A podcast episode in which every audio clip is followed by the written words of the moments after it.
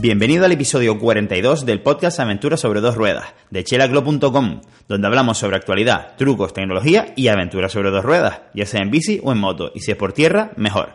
Hoy te voy a hablar de motos, hoy te voy a hablar de la sensación que tuve al montarle los neumáticos de enduro en mi moto trail, en mi Africa Twin que pesa más o menos unos 260 kilos porque tiene todas las defensas, el cambio, el DST, etcétera.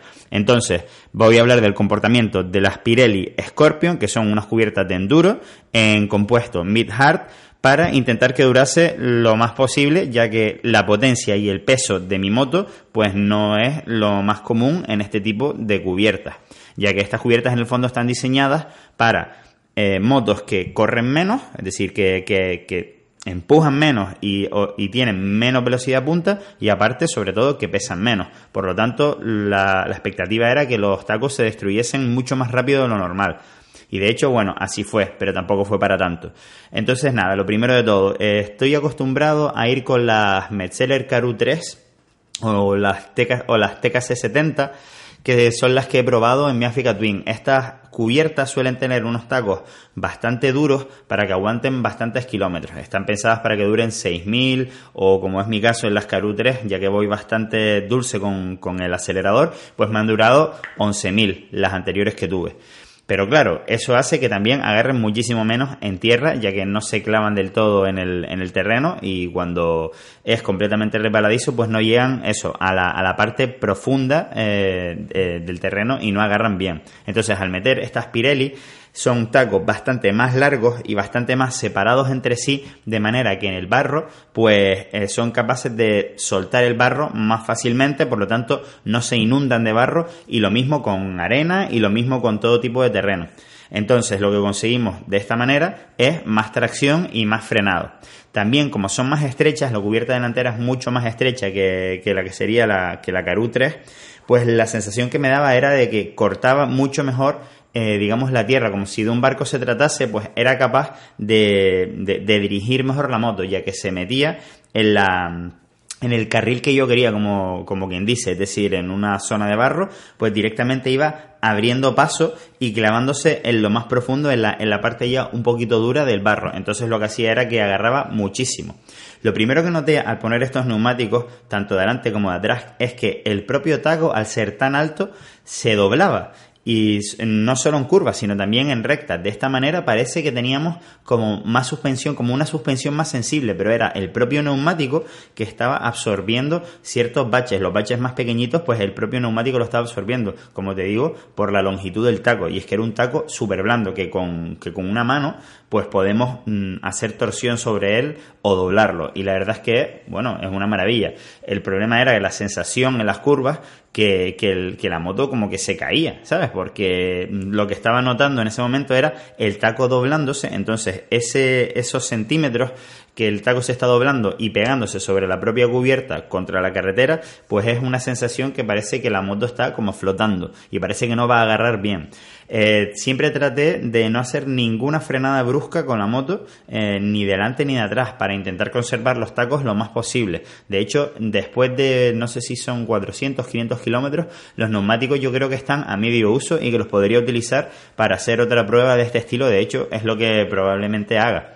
Entonces, eh, la sensación en tierra es espectacular porque parece que la moto es muchísimo más ágil, porque me hace mucho más caso a la hora de dirigirla y meterla en, el, en la parte de trazado que yo quiero, ya sea en un peralte, ya sea en una trialera, pues para pasar entre dos rocas o lo que sea. Hablando de rocas, el agarre en rocas eh, podríamos llegar a pensar que es peor porque solamente agarra en la parte superior del taco, pero no es así, porque el taco al doblarse al final está entrando en contacto bastante más superficie que lo que sería solamente la parte superficial del taco. Y mi sensación era que al ser muchísimo más blanda que las Caru 3, pues que se pegaban a, incluso a las partes de piedra, ¿vale? Alguna piedra mojada, incluso tuvimos que hacer una piedra colocada, digamos, en forma de contrapelalte y noté bastante, bastante agarre, mucho más desde luego que el que notaría con mis neumáticos normales de trail. Entonces, que si recomiendo esto mm, para hacer enduro, desde luego, si es para una prueba específica en la cual sabes que va a haber tierra suelta y barro y zonas complicadas, pues sí, te lo puedo llegar a recomendar Pero si la prueba va a ser más bien de trail y no va a haber nada realmente complicado y no va a haber mucho barro, pues tampoco te lo recomiendo, porque para pistas, sinceramente, en pistas yo creo que puede ir hasta mejor una, una Karoo, una TKC80, una TKC70, una Pirelli, una Pirelli Scorpion Rally. Son neumáticos que no tienen el taco tan profundo, pero sin embargo tienes más superficie en contacto con el suelo mientras vas en las pistas. Entonces, el único caso en el que recomendaría para uso trail ese neumático de enduro que les estoy comentando es para cuando está lloviendo, para cuando hay cuando está lloviendo y hay barro, es decir, que, que va a haber, digamos, una profundidad suficiente de barro para que actúe la longitud del taco de del neumático enduro que te estoy comentando. Si no es el caso, y sobre todo si vas a hacer mucha carretera, pues no te lo recomiendo y mejor que vayas con tu neumático trail.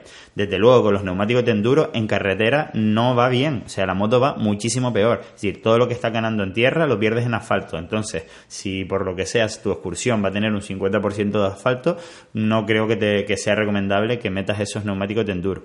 Como te digo, es para hacer enduro con la moto de trail. Si vas a hacer trail con la moto de trail, sigue con los neumáticos de trail. ¿De acuerdo? Bien. Respecto a presiones, le metimos 1.4 adelante y 1.0 atrás para intentar conseguir el mayor agarre y la mayor tracción posible. Esto en carretera penalizaba muchísimo, yo iba con mucho cuidado, intentaba no hacer acelerones bruscos para intentar no decastar la, la rueda trasera y tampoco tener que frenar en exceso ni sobre todo evitar los frenazos en seco. De ninguna manera hay que, hay que hacer esto porque si no los tacos es que los podemos incluso arrancar. En algún momento estuve parado en alguna trialera y de esto con que no conseguía avanzar porque tenía unos escalones y tal, y la, y la moto, digamos, encallada en, en medio en el cubre cárter. Y para intentar salir, pues al acelerar, pues derrapó mucho la rueda y digo, ya está, ya he arrancado cuatro tacos. No se arrancó ninguno, porque claro, estos neumáticos están bastante pensados para este tipo de ocasiones, y la verdad es que me ha sorprendido lo bien, lo bien que van estos neumáticos en tierra. De verdad que la moto se comporta completamente distinto y ya es una experiencia completamente de enduro. De verdad que cambia muchísimo. Lo único que es eso, que tienes que tener en cuenta cuál va a ser el uso de que le vamos a dar estos neumáticos y que van a ser para un fin de semana solo, para una prueba de este estilo. ¿De acuerdo? Porque para el día a día o sea, no te lo recomiendo de ninguna manera, es decir, no te va a gustar nada. Lo bueno es que estos neumáticos no son muy caros, se pueden conseguir a precios más o menos buenos. Nosotros los conseguimos en neumáticos Mito a alrededor de ciento pocos euros y, bueno, mereció la pena darse este caprichito, el caprichito de neumáticos y desde luego que se los montaré probablemente para la Mototrans de Tenerife, que es la próxima que, que voy a hacer, que por temas de agenda pues no voy a poder ir a la de Lanzarote y Fuerteventura. Por otro lado, ayer estrené el primer vídeo de, de, la Mototrans en el YouTube, de la experiencia de la Mototrans. Eh, te recomiendo que lo veas, está gustando muchísimo, recibiendo bastante feedback en, en comentarios del vídeo y a la gente le ha gustado mucho. Es la primera parte, como te digo, no sé si van a salir dos o tres episodios, porque claro, hay un montón grabado y la verdad es que pasaron muchas cosas porque pasamos muchas horas encima de la, de la moto, así que no me dio tiempo de, de grabarlo todo, perdón, de editarlo todo en un solo capítulo de menos de 10 minutos. Espero tus comentarios sobre todas estas cosas en chelaglo.com, donde encontrarás el canal de YouTube y otros medios de contactar conmigo, además de todos los productos de Chela una marca de ropa y complementos relacionados con este mundillo que tanto nos gusta. Gracias por tu valoración de 5 estrellas en iTunes y tus me gusta en iBox y Spotify. Hasta la próxima, puntal.